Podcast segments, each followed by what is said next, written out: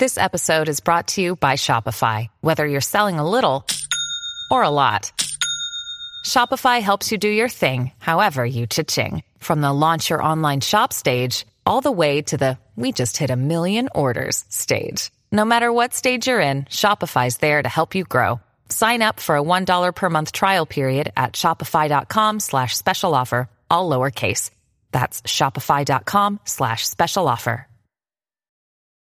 From sponsoring cultural events to partnering on community projects, creating youth programs to supporting first responders, at MidAmerican Energy, caring about our community goes beyond keeping the lights on.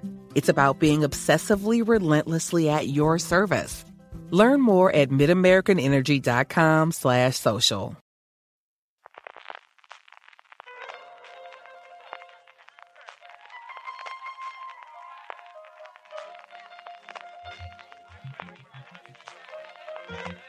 Estás escuchando Fuera de Series con CJ Navas. Desde que ya estamos con la calor en Velarno, California, estás escuchando streaming de Fuera de Series, el programa que semana tras semana te trae todas las noticias, comentarios y curiosidades del mundo de las series de televisión. Yo soy CJ Navas y para hacer repaso de lo mejor y lo peor de los próximos siete días, los que van del 24 al 30 de junio de 2021 en el mundo de las series, me acompaña como siempre Álvaro Nieves.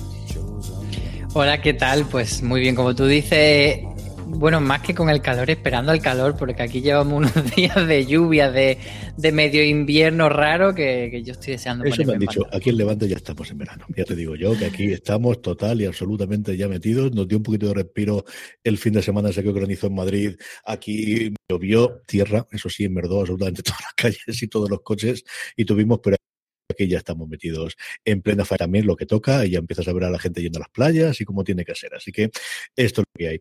Vamos a ver como siempre con todas las noticias y todas las críticas de las series estrenadas durante esta pasada semana. Maricho nos traerá dentro un poquito también la agenda de estrenos, un montón de cosas de cara a este próximo viernes 25 de junio, pero también durante toda la semana. Hablaremos de las cancelaciones a raíz de, de esta sorpresa de la cancelación de Manifest y cómo se puede hacer esto de resucitar las series de vez en cuando. No siempre funciona, pero sigue funcionando. Nuestro Power Ranking, por toda nuestra querida audiencia, y como siempre acabaremos con vuestras preguntas. Empezamos con las noticias, Álvaro, y una, yo creo que esta es tremendamente sorprendente. Yo no recuerdo un igual desde Ar de Madrid, y es que Reyes de la Noche se ha cancelado. Bueno, no va a haber segunda temporada, que es lo que dice Movistar Plus que va a ocurrir.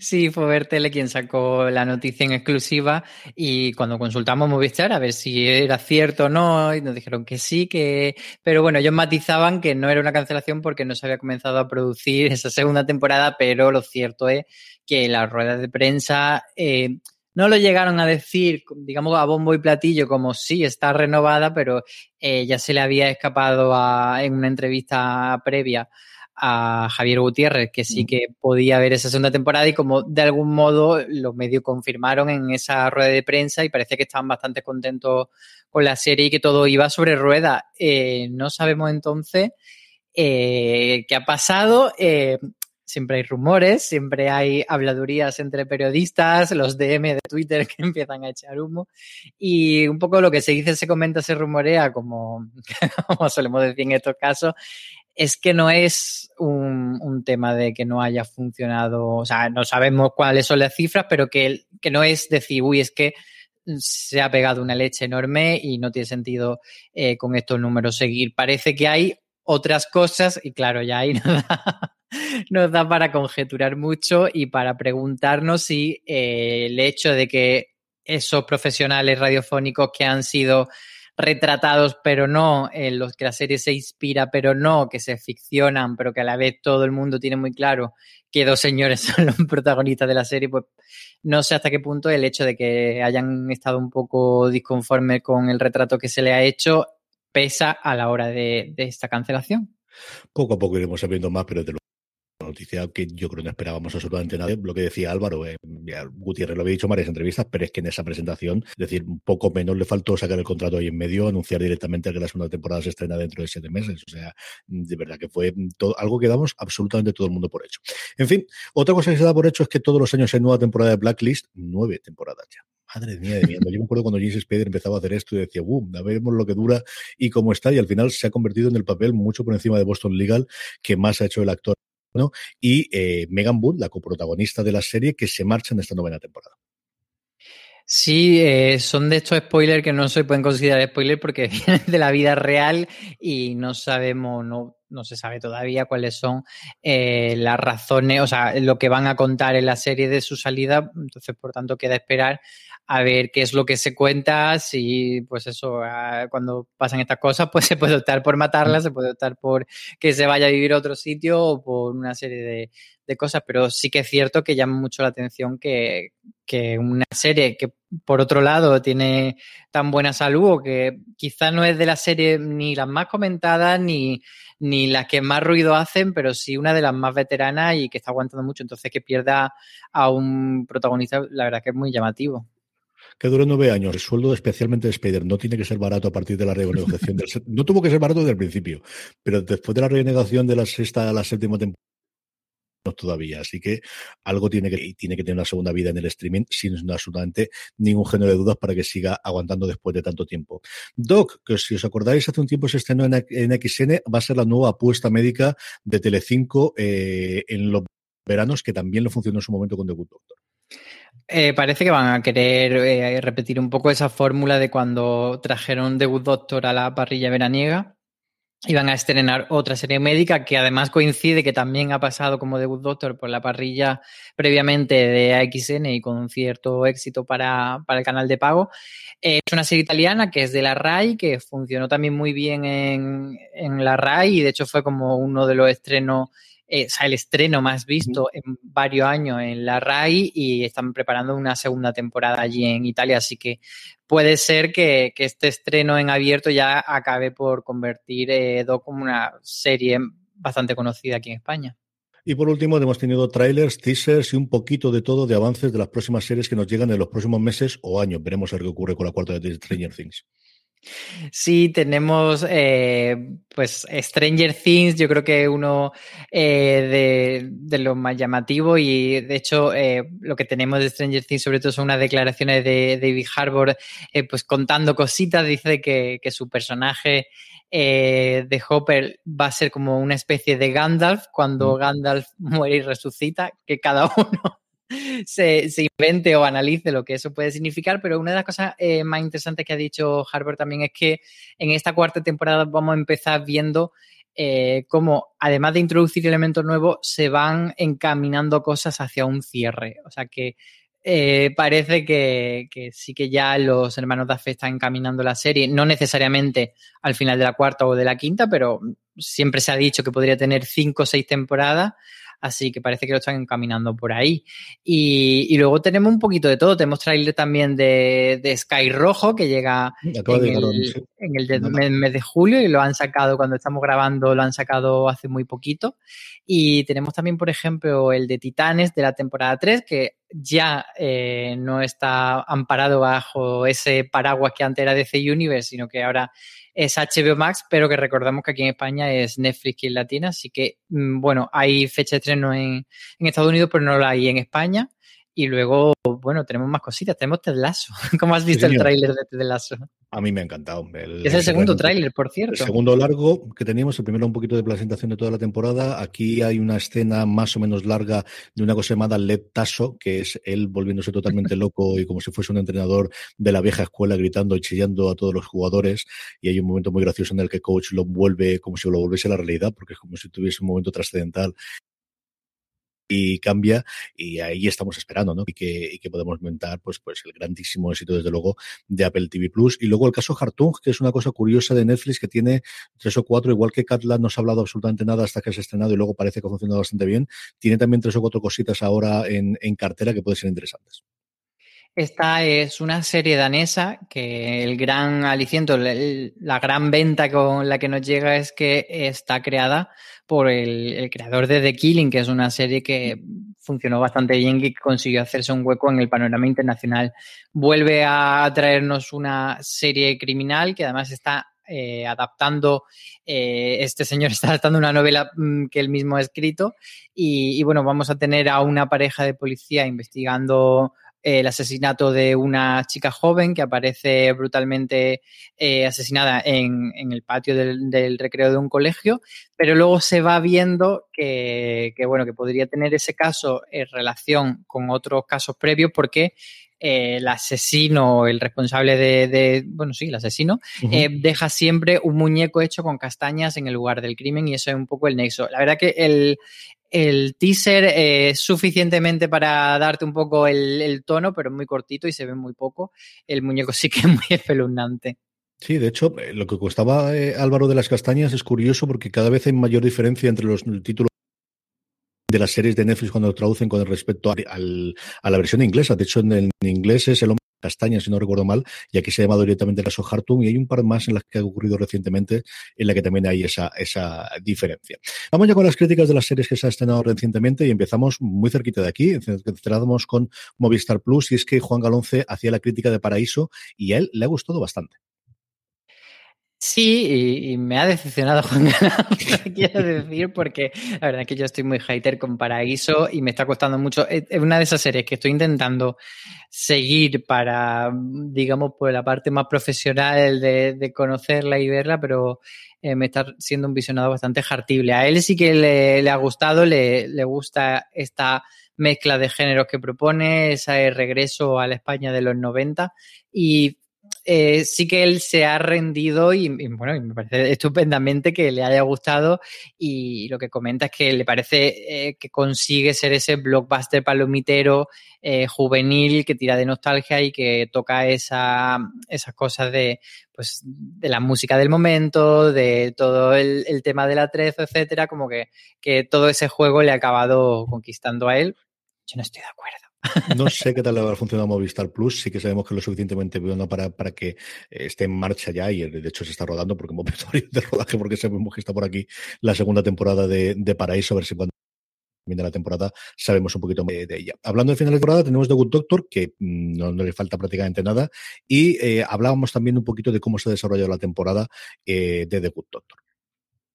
Como siempre, estas críticas las tratamos sin spoiler, pero en líneas generales lo que nos contaba Maricho era que eh, ha sabido cerrar muy bien esta temporada de The Good Doctor y que todo ha sido más o menos positivo, incluso algunas cosas conflictivas, como ya se sabía la marcha de una actriz, por si alguien no lo sabe, no el quiere saber, no la menciono, pero que, que acaba, han acabado dándole un buen final y, y ha sido, pues eso, algo que ha, al final ha sumado a esta temporada y, y, destaca también que todos los personajes consiguen avanzar, que encuentran eh, sus dramas, que Shaun y Lea, que es la, pareja principal, pues está en una situación que no se soluciona y que, y que, puede dar mucho conflicto, pero bueno, que los ponen en un punto interesante y, que sigue siendo esa serie de Good Doctor que es bastante entrañable y donde todo el mundo es prácticamente bueno.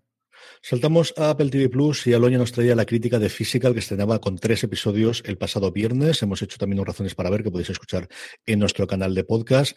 A ella le ha gustado sin, eh, con ciertas reservas. Yo aquí confieso que a mí me ha gustado bastante más que Aloña eh, Physical, que además la he podido ver completa. Sí, la verdad es que a ella no, no le ha acabado de encantar. Eh, comenta que, bueno, que es una serie que, sí, que está bien, pero sobre todo destaca que las razones o el de dónde viene esa protagonista a la que interpreta Byrne, pues que no acaba de, de, entenderla o que no se profundiza y acaba siendo un poco una temporada casi de esas series en las que tienes que tener como una primera temporada para colocarte y encaminarte y que quizá la segunda temporada esté mejor, pero que le ha faltado un poco de eso, de, profundizar en, en, el personaje principal y en sus motivaciones. Sí, yo coincido, en esa parte coincido con ella y es algo que en varias críticas yo recuerdo la de Alan Sepin contado lo mismo, de que al final eh, lo que tiene la temporada es un anticipo de lo que estás viendo los primeros tres minutos, que además es lo que has visto recurrentemente en el tráiler cuando hizo la venta Apple y que luego es una serie muy distinta. Es una serie en la que la protagonista femenina encargada por, por Ross Byrne es mucho más compleja de, la, de lo que podíamos ver y mucho más oscuro y mucho más, con muchísimos problemas personales de lo que podía eh, parecer un inicialmente cuando veíamos de, bueno, esto es un glow con aeróbic en vez de ser con, con artes marciales con, con, o con pressing catch, como podíamos ver eh, la de Netflix es bastante más oscura, prácticamente un drama, mucho más que, desde luego, comedia no lo es. Eh, dramedia podemos discutirlo, pero mucho más un drama de media hora que otra cosa con sus momentos, en algún momento cómico.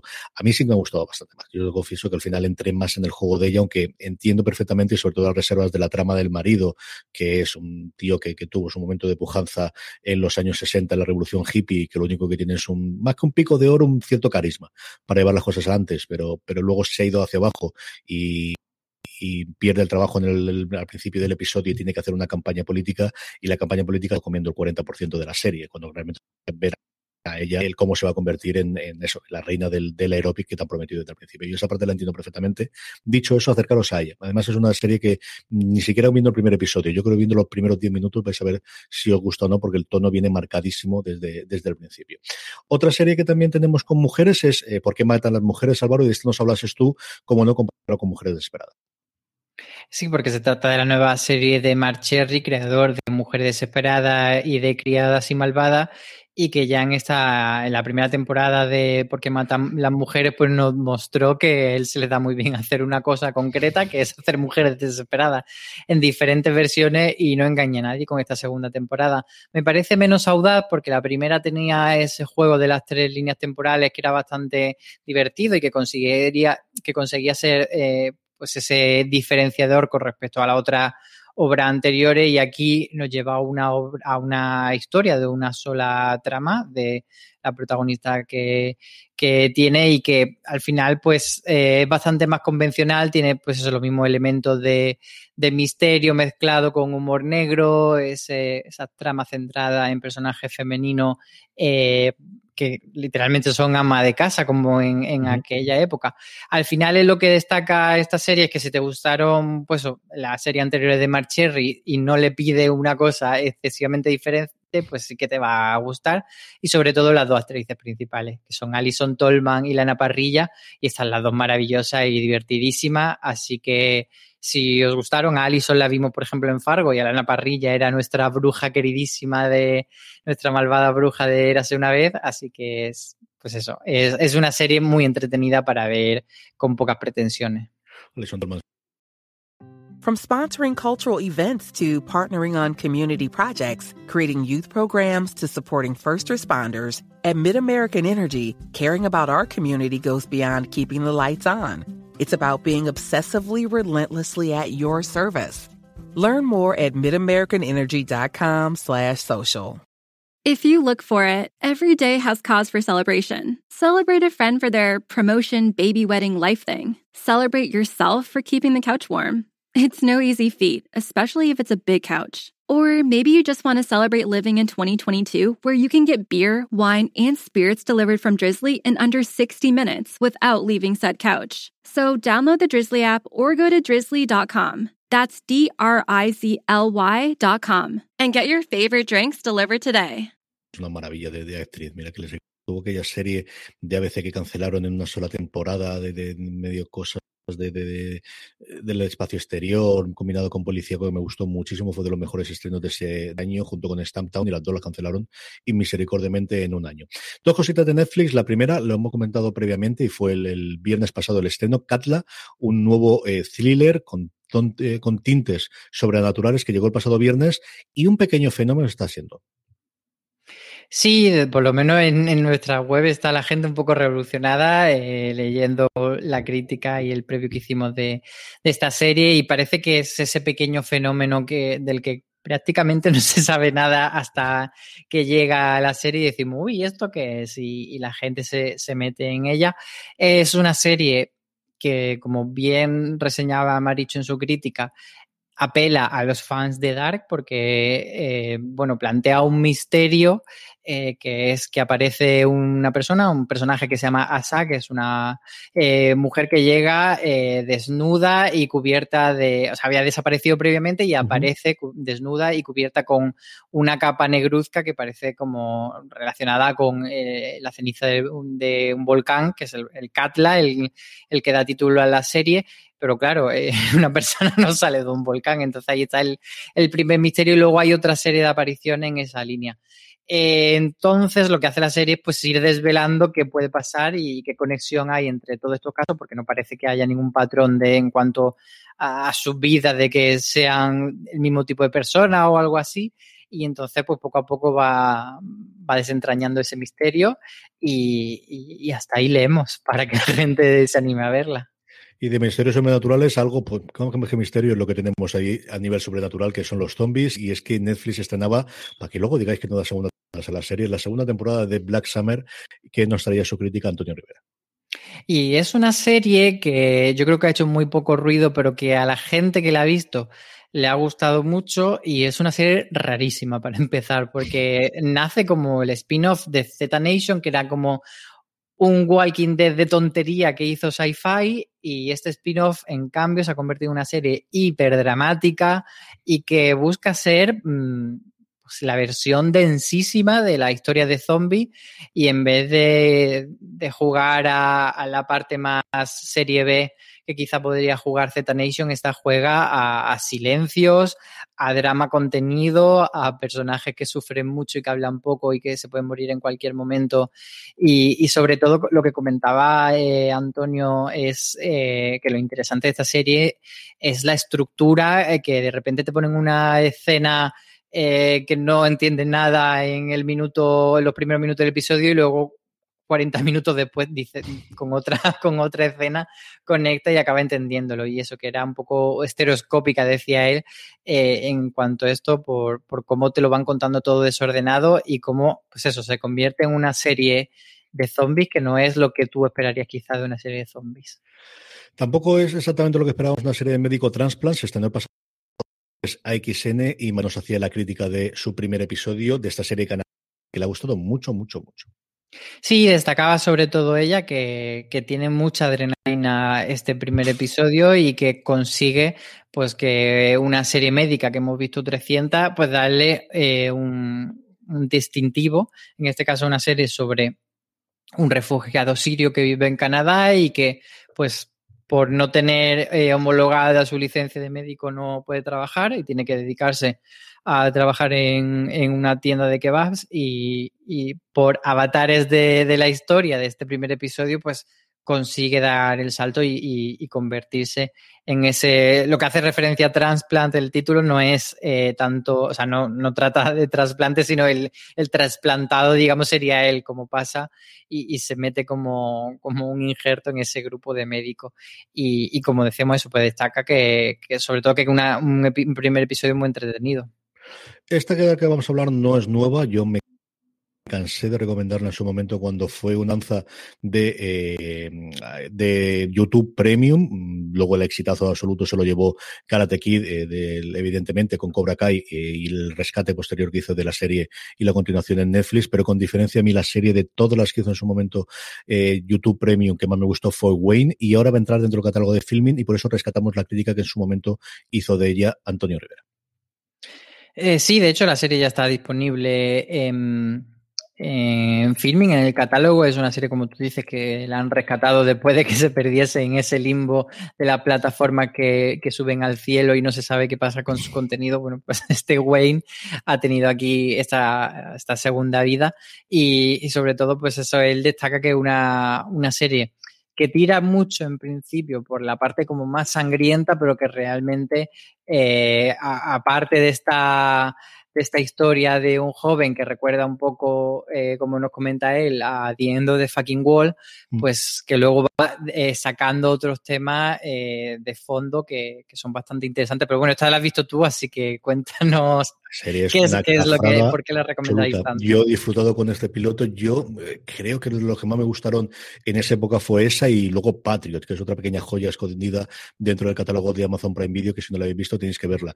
Es la historia de un chaval mm, violento el que la arregla todo absolutamente con los puños, enamora de una chica llamada Adele, a la que he visto recientemente, es Clara Bravo, que interpreta eh, la película de, eh, los creadores de, las últimas películas de Los Vengadores y de, de End Wall, eh, que se llama Cherry, que está en Apple TV Plus. hace un papel maravilloso los dos. Y es una historia de amor, es una historia de desarrollo, es una historia cafrísima. Están detrás los responsables del guion de las dos películas de Deadpool, sin llegar a ser la salvajada que es Deadpool, pero en ese tono.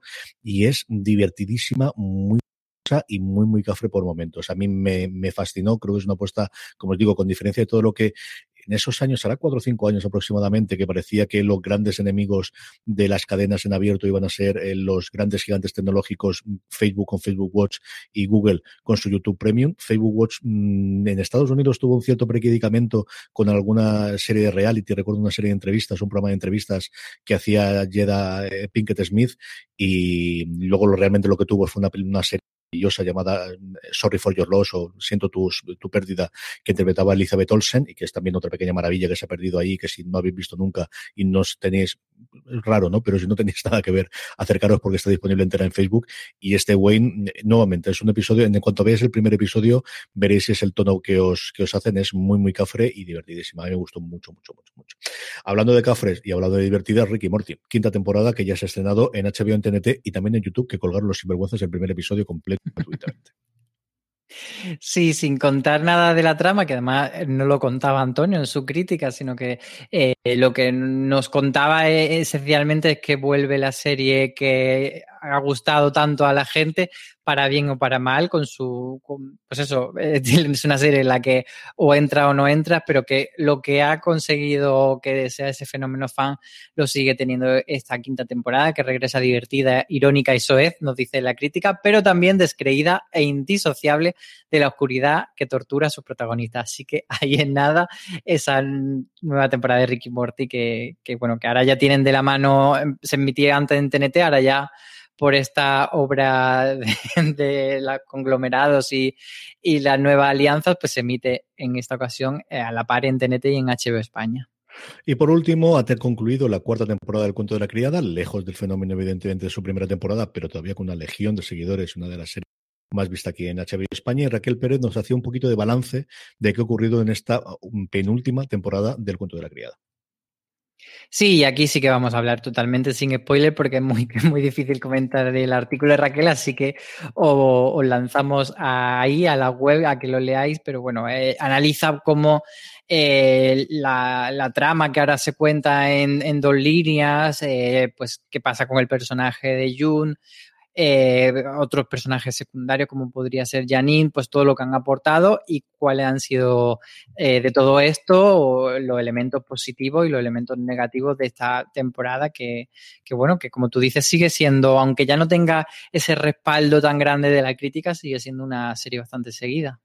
Todos estos artículos tenéis en fuera de series.com, los podéis, eh, evidentemente, siguiéndonos en redes y estar al tanto. Y como siempre os digo, si queréis que no os escape ninguna y al final del día o durante el día, cada vez que colguemos cualquier cosa, sea en podcast o sea texto los pueda llegar un aviso y lo podáis leer, suscribiros a nuestro canal de Telegram, telegram.me barra noticias FDS, donde cada vez que escribamos cualquier cosa o actualicemos la página web os llegará una notificación para que la leáis cuando os interese, cuando queráis, como os digo, al final del día, durante el día, como sea, telegram.me barra noticias FDS.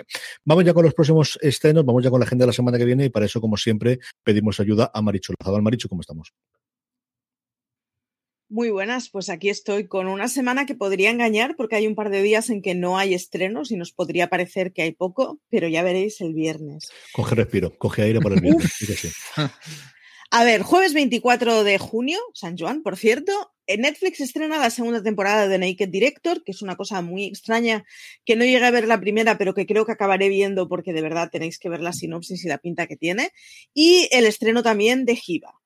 El viernes 25 de junio, arranco. Segunda temporada de The A-List, que es una mamarrachada que vi el año pasado que disfruté bastante. Mala, malísima, yo os aviso.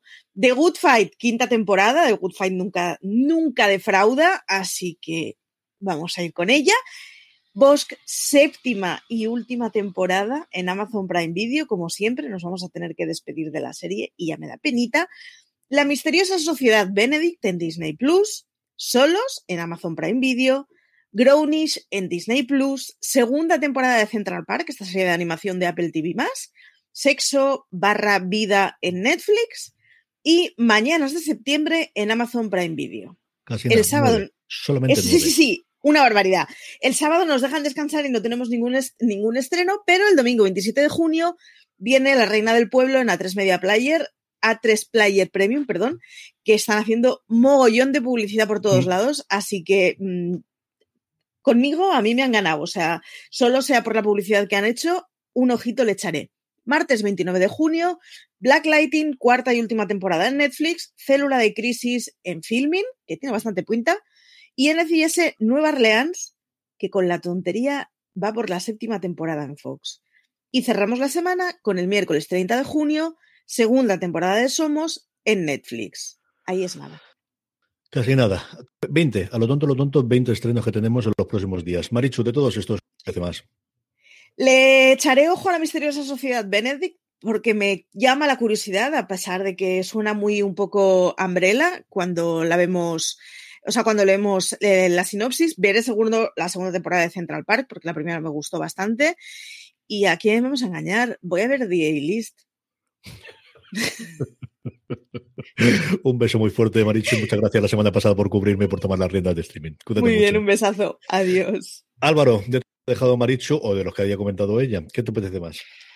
Pues he de decir que son muchos estrenos y ninguno me llama especialmente. Hay dos, dos títulos que más que mm, series que vaya a ver inminentemente son recordatorios de que me tengo que poner al día, eh, porque no las llevo al día, es que son The Good Fight y Central Park. Bueno, Central Park que directamente no la he empezado, pero es de esa serie que siempre digo, ahí la tengo que ver porque seguro que me va a gustar muchísimo.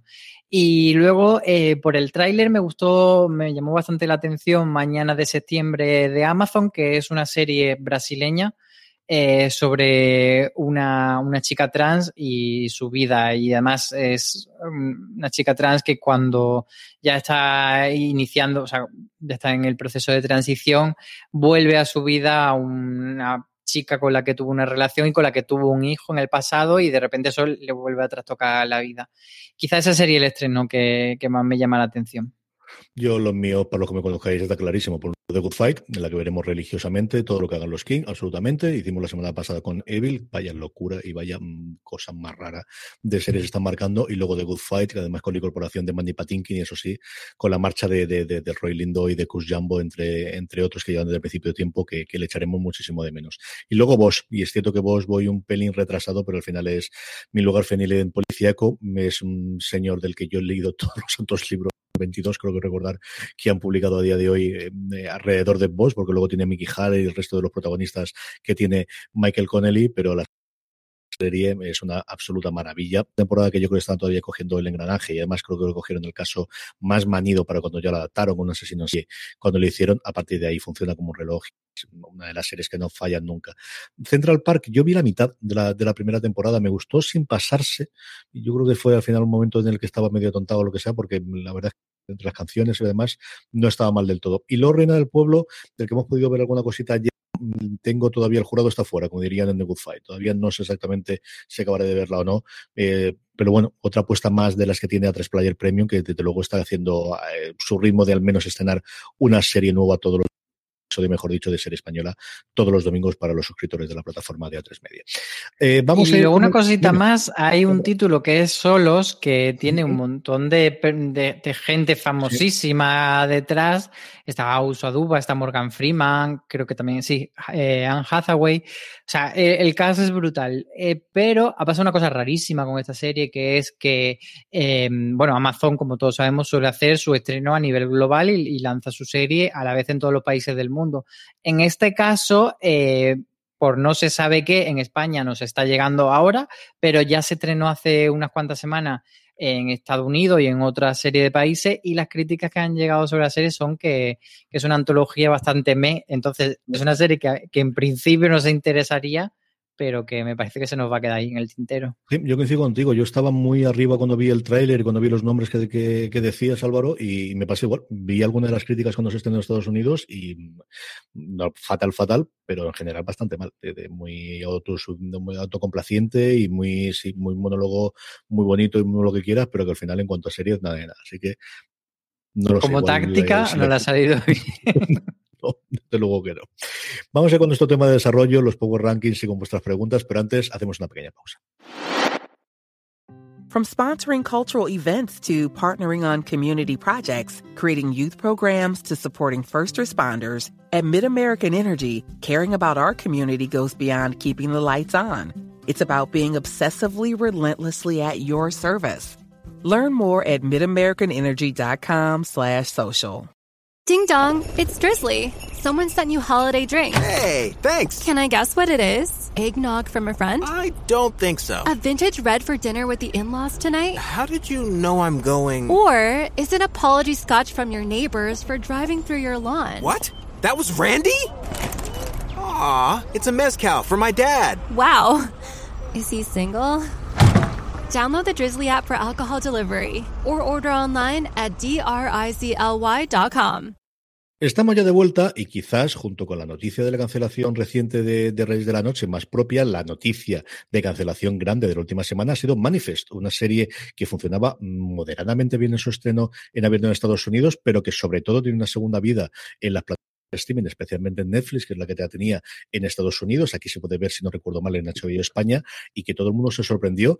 Y es una casuística que, que mm, es propia de los últimos tiempos, Álvaro, porque cuando empezamos esto hace 15, 20 años, una serie estaba cancelada, estaba cancelada. Y de vez en cuando, o últimamente, le dieron esa posibilidad de a lo mejor rescatamos las series, o a lo mejor las podemos llevar a una segunda plataforma, y desde entonces está todo demasiado loco y todo el mundo cree que se puede rescatar, pues, y con cierta razón. Y si no, mira Lucifer. Sí, sobre todo abrió la, la veda Netflix en su primer año, que de repente se convirtió en ese sitio para rescatar series y, o resucitar series que se habían cancelado hace tiempo, como Arrested Development. Y, bueno, parecía eso, que, era el sitio adecuado, pero luego eh, ha cambiado a lo largo de los años su estrategia, aunque sí que ha rescatado alguna cosa. Luego hemos visto que otras eh, cadenas lo hacen y al final era un poco una forma de decir, eh, quizá esta serie ya no tiene audiencia suficiente para el abierto, pero tiene una base de fans suficientemente sólida para que en un nicho más pequeño sí que sea eh, pues lo que se suele decir de cabeza de león o cola de ratón o del revés, que nunca sé cuál es la cabeza y cuál es la cola, pero ya me entendéis. Con Manifest lo que pasó es que, eh, pues eso, NBC decidió cancelarla en la tercera temporada, eh, ni mucho menos la serie estaba cerca de su final verdadero, entre comillas, porque el creador ya había dicho que su plan inicial eran seis temporadas para contar la historia completa, así que se ha quedado un poco ahí en ese, en ese interruptus y, entonces el estudio que era Warner Bros como Netflix tenía esos derechos en streaming y le estaba funcionando muy bien, de hecho coincidía que en esa semana en la que la cancelaban, pues estaba ahí como en los top de, visionado Manifest y, entonces fue con ella con la que iniciaron las negociaciones, pero finalmente eh, Netflix ha dicho que, que no y, y ya está, la serie se queda ahí. Pero bueno, eso nos sirve para hablar de cómo es este proceso que muchas veces lo que, además es bastante diferente en, España y en Estados Unidos, allí los derechos y, todo lo que eh, la propiedad, digamos, de la serie pertenece al estudio normalmente, salvo que negocien en algún caso concreto eh, diferente. O sea, por ejemplo, en HBO sí suele HBO tener siempre su derecho, pero en cuanto a las cadenas en abierto, eh, suele ser, pues eso, que una vez que se pasa y se mm, la cadena paga un fee y paga una determinada cantidad por episodio y le saca, tiene como esa ventana de rentabilidad, pues luego ya ese estudio se la queda pues para venderla eh, para sindicación, que es mm, los reruns o las la repeticiones en las cadenas de cable, sobre todo antaño ese era el gran negocio de segunda ventana y desde que están las plataformas pues está también esa parte de amortizarla en plataformas, etcétera.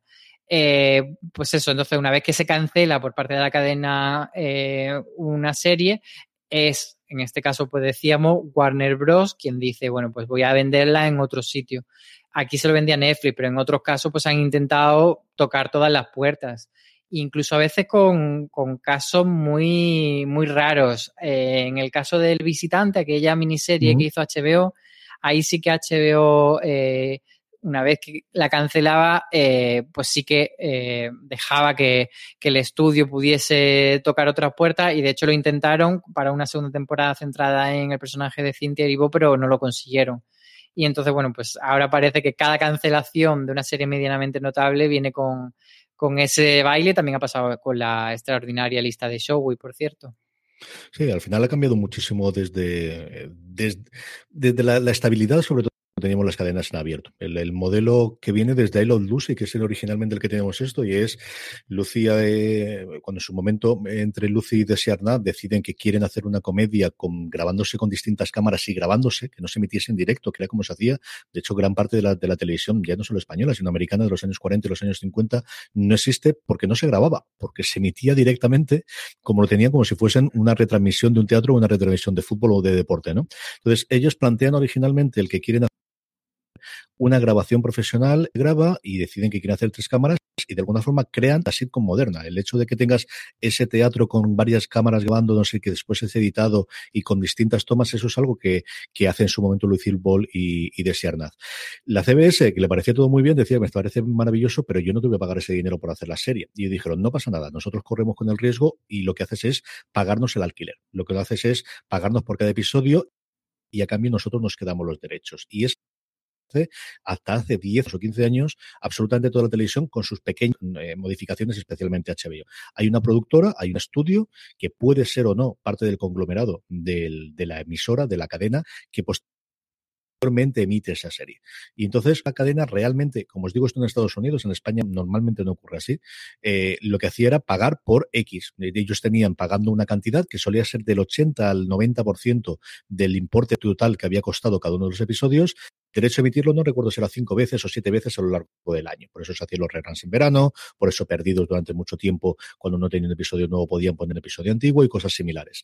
Y lo que le quedaba a la productora, la forma en la que tenía de recuperar el dinero, bien como, decía bien Álvaro, era por un lado con ventas internacionales, que eran mucho menos importantes de lo que son a día de hoy, porque no había tantísima exportación ni se pagaba tanto dinero, pero fundamentalmente en Estados Unidos era cuando se llegaba a un número suficiente de episodios, que era mucho más fácil cuando tenías de 22 a 25 episodios por temporada, tanto en comedia programa, los empaquetaban y se lo vendían, por un lado, a las cadenas locales, que en Estados Unidos tienen mucha importancia porque allí no tenemos como aquí una cobertura nacional o una cobertura autonómica como las televisiones autonómicas.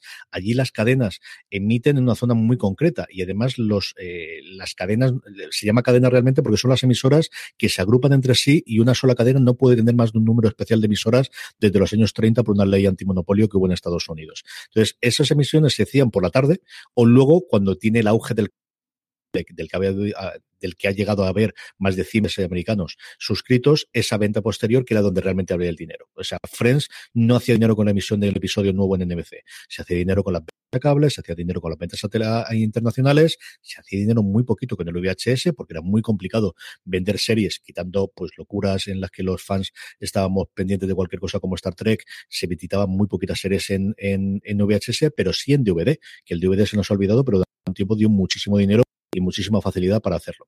Eso se empieza a romper un poquito con la llegada de las plataformas porque Netflix decide que si no me venden las cosas, quiero hacerlas yo. Y de hecho, muchas de las producciones hoy tienen una productora, pero realmente Netflix paga mucho dinero por tenerlo. Y sigue quedando como decía Álvaro, esta posibilidad de la productora tiene los derechos, pero ¿dónde lo emite? ¿Y dónde lo lleva? Y ahora eh, hay un problema añadido y es casi todas las eh, em, cadenas en abierto, incluso las cadenas de cable americano, solo están comprando cosas de la productora asociada dentro de su propia conglomerado. Por ejemplo, pues Warner Brothers fundamentalmente va a vender a HBO Max, o ese es el inicio, aunque ellos tienen mucha más producción. O NBC Studios, que es una entidad separada de NBC. NBC en general va a querer comprar algo de NBC Studios porque todo el dinero se queda en casa.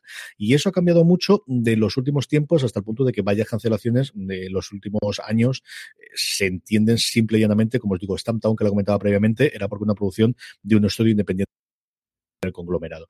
Y es que al final el streaming ha cambiado todo, lo ha revolucionado todo desde esos tiempos en Netflix en los que lo resucitaba, lo, lo, resucitaba un montón de series y todo tenía segunda y tercera temporada, Álvaro. Sí, en cierto modo las cadenas en abierto se han convertido en unos casi escaparates para luego buscar éxitos para para el streaming, eh, tú comentabas, pues eso, eh, cómo cada vez se asocian más a los estudios. Otro caso muy, muy concreto es el del canal de CW, que es el que todos conocemos por Riverdale, la Roverso, etcétera. Pues es una empresa participada a medias por CBS, en su momento era CBS, ahora es vía con CBS, y por Warner. Entonces, la mayoría de las series eran de estos dos estudios y, luego cada uno de esos estudios tenía la posibilidad de llevárselo a su propio entorno, tanto a canales secundarios de pago como ahora al universo de la plataforma.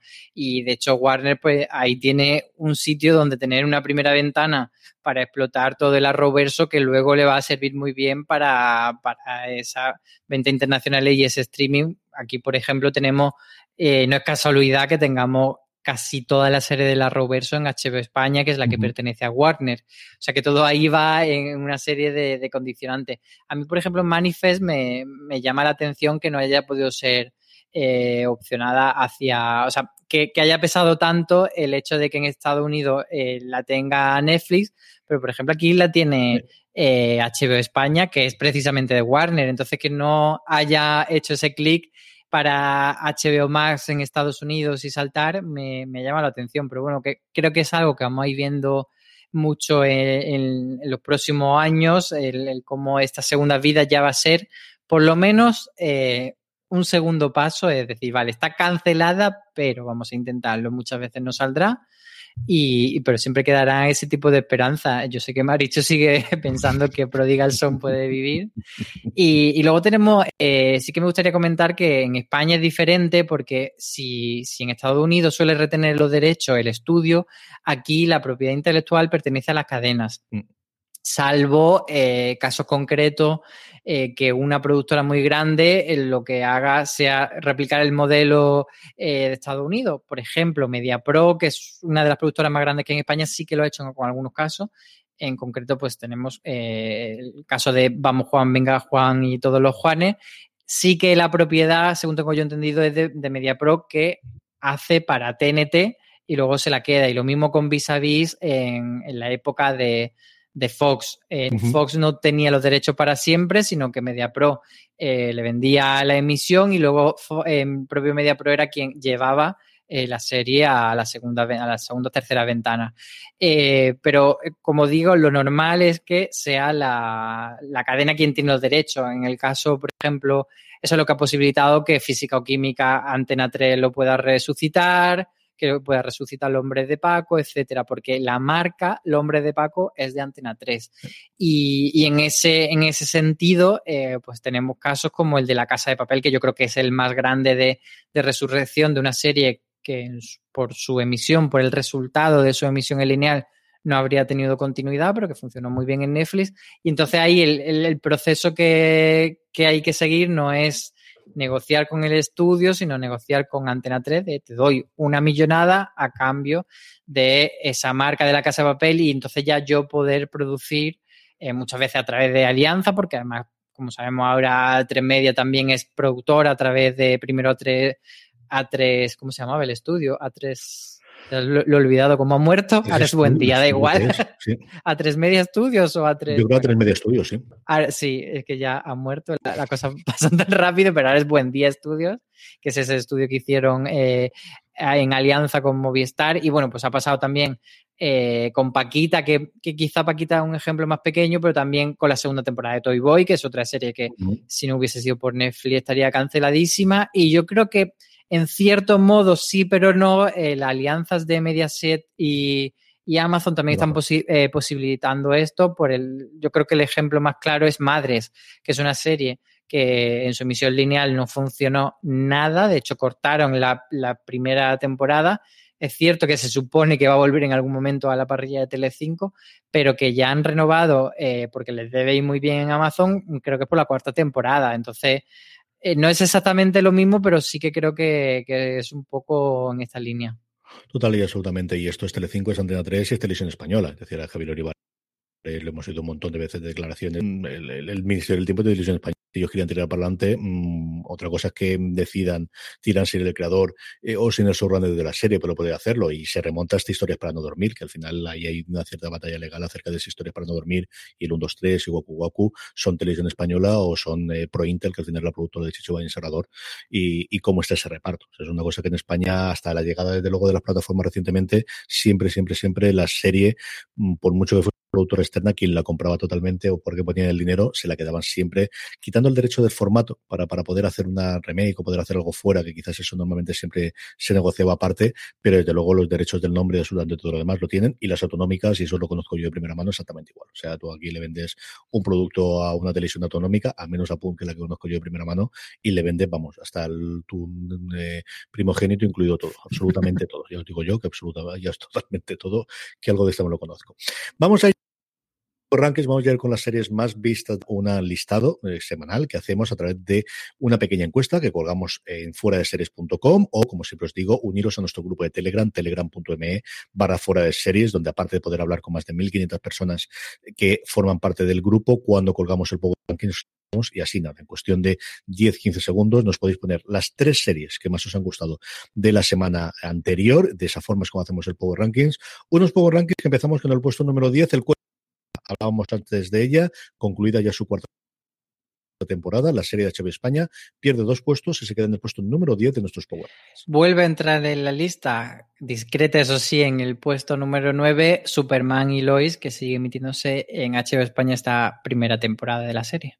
Y también entrada, tenemos varias entradas nuevas eh, seguidas, alguna recuperación. En este caso es Lupin. Se estrenará su segundo bloque o su 2 o su parte B o como leche sea esto que quiera llamarlo Radio y Netflix. El caso es que el ladrón francés se cuela en su número 8 de nuestros Power Rankings. TNT consigue meter su maricón perdido en este puesto número 7 y es una de las novedades más que hay en esta lista, pero no la última. No, porque la última novedad que tenemos ocupa el puesto número 6 y es Black Summer. Comentábamos antes que Antonio Rivera nos traía la crítica de esta serie de zombies eh, con el estreno de su segunda temporada. La serie, como os decíamos antes, se puede ver en Netflix y ocupa el puesto número 6. Y la serie médica eh, New Amsterdam, de, que se emite aquí en, Fox España, sigue pues aquí aferrada a nuestro Power Ranking y poco a poco va consiguiendo subir. En este caso, esta semana sube dos puestos. Y a partir de aquí, todo igual, y todo igual, incluido la sorpresa del Loki, que a diferencia del resto de los estrenos que hemos tenido con Disney Plus, que se coronaron desde el principio, no llegan, ya no están en el número uno, ni siquiera llegar al podio. Loki, tres episodios ya emitidos en Disney Plus, ocupa el puesto número cuatro de nuestros Power Rankings. La verdad es que es sorprendente esto de Loki. Y también es sorprendente que en el número 3 se mantiene una semana más y ya eh, nos hemos alejado de, la emisión del último episodio, pero ahí está aferrada con uñas, nunca mejor dicho, y dientes post. Y a partir de aquí, la manzanita, que está reivindicando ya absoluta y totalmente, y todavía no se ha estrenado Ted Lasso. La historia de Elisei, la adaptación eh, realizada por él mismo de la novela de Stephen King, ocupa el puesto número 2 de nuestro Power Rankings. Y en el número uno, otra vez está Mighty Quest, la serie de los desarrolladores de videojuegos de Apple TV Plus, que se ha convertido en, digamos, su segunda serie estandarte después de The Lasso, yo creo. Total y absolutamente, sí, sí. Yo creo que está cogiendo el, ritmo, ya su primera temporada estaba muy bien. Los episodios especiales, tanto el de la primera temporada como el de la segunda, como especialmente ese de la cuarentena, yo creo que subió un poquito el, boca a oreja y el reconocimiento de la crítica. Y a mí me gustó desde el principio y esta segunda temporada está muy, muy bien. Falta, yo creo, recordar episodios ahora de cabeza o cuando estamos grabando para que se para que concluya, pero es verdad que es una pequeña maravilla. Terminamos con las preguntas de los oyentes, preguntas que nos hacéis llegar a través de las redes sociales, donde os podéis encontrar como fuera de series en todos y cada una de ellas, o bien escribiéndonos en, eh, en esa pequeña encuesta que como, estaba, os, como, como, os comentaba antes, hacemos en nuestros Power Rankings, o si nos veis en directo, todos los miércoles a partir de las tres y media de la tarde, nos podéis hacer, como nos ha hecho, por ejemplo, una que nos hace Susan Montanés, que nos ha explicado, ha preguntado por chat de Twitch, ¿cuándo haremos Lower Desk en Universo Star Trek? Pues es cierto que la tenemos ahí pendiente desde hace un porrón de tiempo, a ver si en verano logramos encajarnos, porque parece que falta bastante para que volvamos a ver alguna otra serie, entre ellas Picard, del universo de, Star Trek. Así que a ver si logramos de una puñetera vez este verano lograr eh, juntar otra vez a la gente y, hacer el, repaso de una serie de que a mí me ha convencido bastante. Yo creo que es, tiene sus momentos y que es de un, tono desenfadado que no es habitual, desde luego, la franquicia. Más preguntas que nos hace llegar, Lady Sack nos dice serie de la princesa prometida que grabaron durante el confinamiento. La podremos ver en España. Gracias, disfruto muchísimo de vuestros podcasts.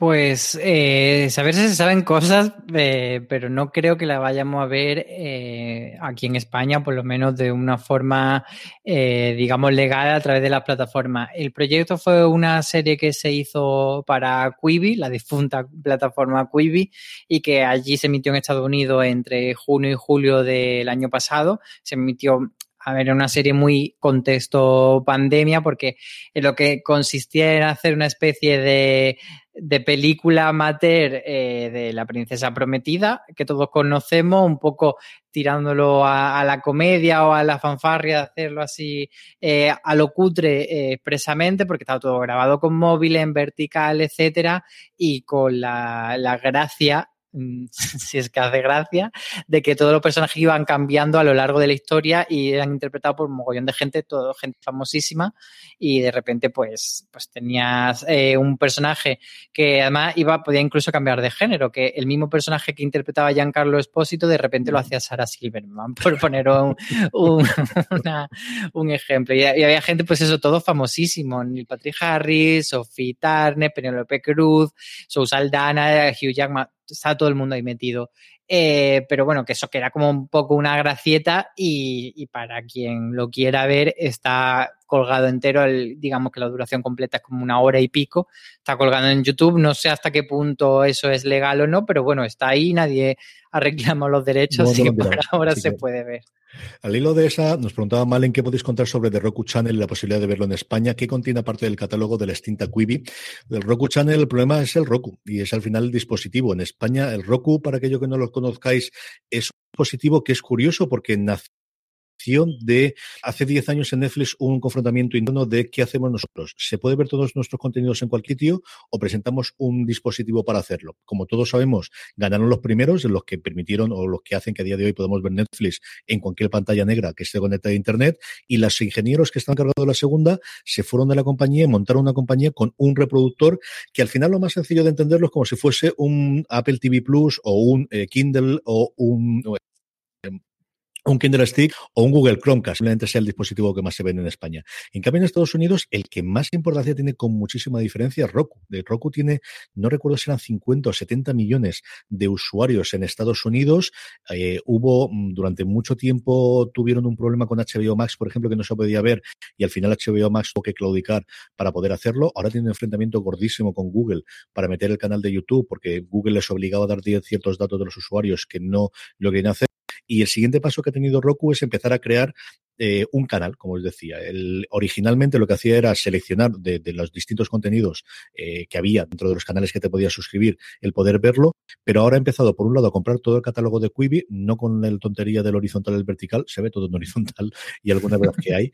No están todas, yo sigo echando un montón de menos el documental que iba a ver sobre el mundo o sobre las peleas en los años 70 y 80 entre Marvel y DC que llegó a presentar y del que está el primer episodio colgado en YouTube que Kevin Smith y no habido forma de encontrarlo y Kiwi y luego empieza a hacer producción original. Están poquito a poco haciéndolo de, como os digo, una cosa que es tremendamente importante en Estados Unidos, pero que aquí la única mención era que cuando llegó en su momento Sky, que Dios lo tenga en su seno y en nuestras plegarias, era un, era un, realmente era un Roku, era un cacharro, el dispositivo, se lo habéis visto alguna vez, el que dieron en su momento y regalaron Sky, era un Roku capado para que solo se pudiera ser Sky, pero no ha vuelto a entrar absolutamente nada aquí en España. ¿no? No, no hay nada de, información, no sabemos nada, así que no te tocará esperar a ver si, si en todos esos movimientos de plataforma y de cacharritos relacionados con la guerra del streaming se atreven a, dar el salto internacional. Isma nos dice, hola cracks, estoy encantadísimo de escucharos cada semana, pero he leído por ahí que la tercera temporada de Mandalorian se retrasa al finales del 2022. ¿Sabéis algo al respecto? Pues es que no hay que leerlo por ahí, hay que leerlo en frasere.com porque ahí está toda la información. Sí, el, la, el, el, motivo por el que saltó esto es porque entrevistaron a Pedro Pascal y él dijo que, que eso que todavía no se estaba grabando de Mandalorian 3 y y por tanto se infería que llegaría eh, para 2022 porque claro, no da tiempo una serie como de Mandalorian a grabarla en cuatro tardes. Eh, no se sabe exactamente el motivo, en principio lo que se dijo era que de Mandalorian 3 y el libro de Boba Fett, que es esta serie que nace un poco spin-off de The Mandalorian, pero que va a ser una serie aparte o una miniserie, eh, que se iban a emitir las dos en diciembre de 2021, pero finalmente no va a ser así. Yo no sé si, lo que se comentó a nivel de posibles razones y rumores era que Pedro Pascal está con The Last of Us en rodaje. Pero también me extraña a mí que alguien le pueda decir a Disney, espérate un ratico y que, tengo otra cosa que hacer. Yo creo que más se debe a que alguien en, en Disney debió hacer un poco el clic de decir, a ver, no vamos a, mandar, a sacar a la vez eh, de Mandalorian 3 y el libro de Boba Fett, que son dos series súper potentes, y vamos a dosificarlas. Yo creo que creer que va un poco por ahí más que otra cosa. Yo, sin saber cómo es el contrato de Pascal, entiendo que el contrato de Pascal tenga en primera situación de Mandalorian y después lo que venga después. Por mucho que le paguen por hacer de las tofas, que no digo yo que no. Pero bueno, todo puede ser. Danilo Cervantes nos dice: con la cancelación de Jupiter's Legacy, ¿creen ustedes que es una señal de que el mercado de historias de superhéroes estaba rotado o es que las expectativas de Netflix eran muy altas? Yo creo que.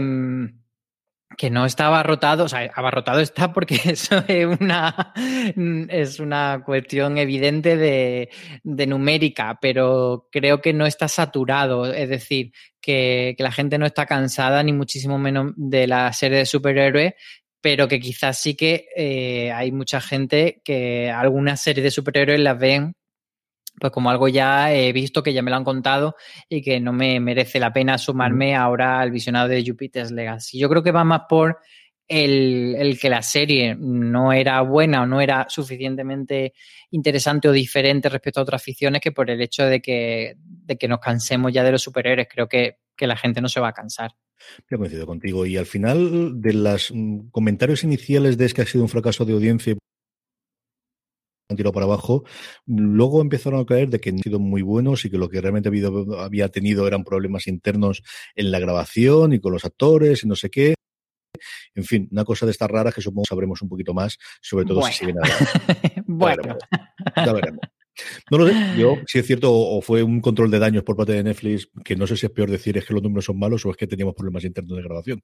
Así que sinceramente no sé cuál es la peor razón para verla cancelada, pero que la cancelaron, la cancelaron y que no esperaban cancelarla, también no lo digo yo. Eso no tengo ni un género de duda. Hasta que ha llegado streaming, el programa de fuera de series en el de todas las semanas, tenéis mucho más contenido como el que hemos repasado en fuera de series, y mucho más contenido en nuestro canal de podcast, el que estáis escuchando ahora, y en Universo Marvel. Allí donde nos estéis escuchando, buscad Universo Marvel en vuestro productor de podcast, porque todas las semanas tenemos el comentario de cada uno de los episodios de los seis que componen esta temporada de Loki y evidentemente de todos los pasados. Don Álvaro Nieva, un beso muy fuerte hasta la semana que viene. Muchísimos besos a todos. Y a todos vosotros, gracias por escucharnos, gracias por estar ahí. Recordad, tened muchísimo cuidado.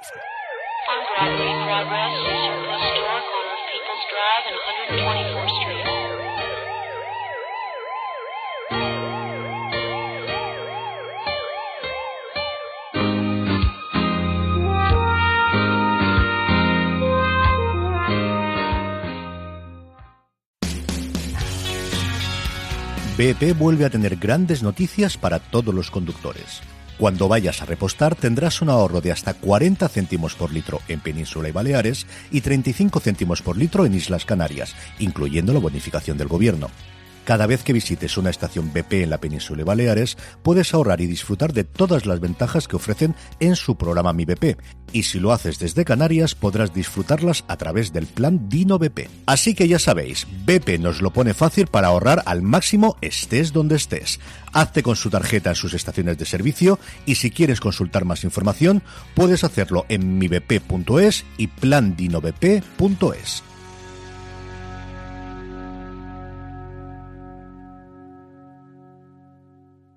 If you look for it, every day has cause for celebration. Celebrate a friend for their promotion, baby wedding, life thing. Celebrate yourself for keeping the couch warm. It's no easy feat, especially if it's a big couch. Or maybe you just want to celebrate living in 2022, where you can get beer, wine, and spirits delivered from Drizzly in under 60 minutes without leaving said couch. So download the Drizzly app or go to drizzly.com. That's D R I Z L Y dot com. and get your favorite drinks delivered today.